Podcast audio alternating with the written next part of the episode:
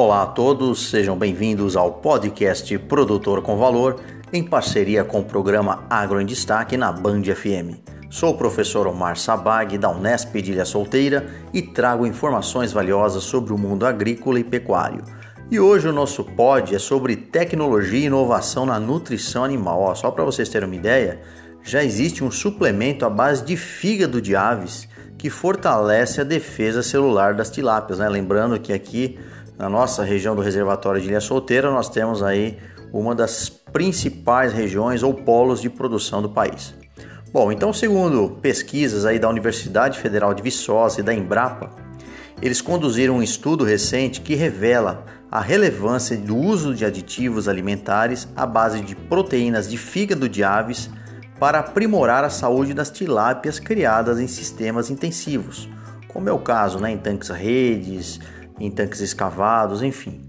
E essa descoberta é de grande importância, tanto no âmbito científico quanto econômico, considerando que o Brasil é um grande produtor de carne de frango e possui uma abundante matéria-prima para a produção desses hidrolisados proteicos. Bom, então os resultados, eles mostraram que os peixes alimentados com estes hidrolisados de proteínas do fígado das aves indicaram que este aditivo estava prevenindo e reduzindo danos celulares, evitando assim a morte dos animais, destacando que o desequilíbrio oxidativo, né, por isso que a gente fala da importância dos antioxidantes como analogia ao uso em seres humanos, né?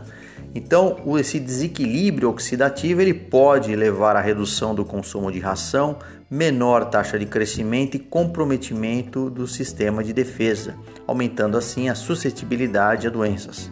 Vale ainda mencionar que os peixes criados de forma intensiva sofrem lesões celulares devido a situações estressantes, como por exemplo durante o manejo de classificação, quando eles são expostos ao ar e têm reduzida capacidade de oxigênio pelas brânquias. Isso conforme informações do professor Jenner Zoanon, que é do Departamento de Biologia Animal da Universidade Federal de Viçosa. Em síntese, o uso de aditivos alimentares pode ser uma estratégia eficaz para proteger os peixes desses estresses.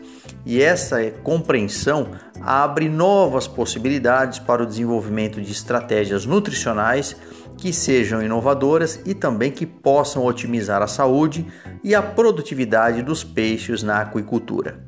Não deixem de acompanhar nossos episódios e também nos seguir no canal Produtor com Valor do Instagram. Muito obrigado, um agro abraço. Omar Sabag, da Faculdade de Engenharia de Ilha Solteira.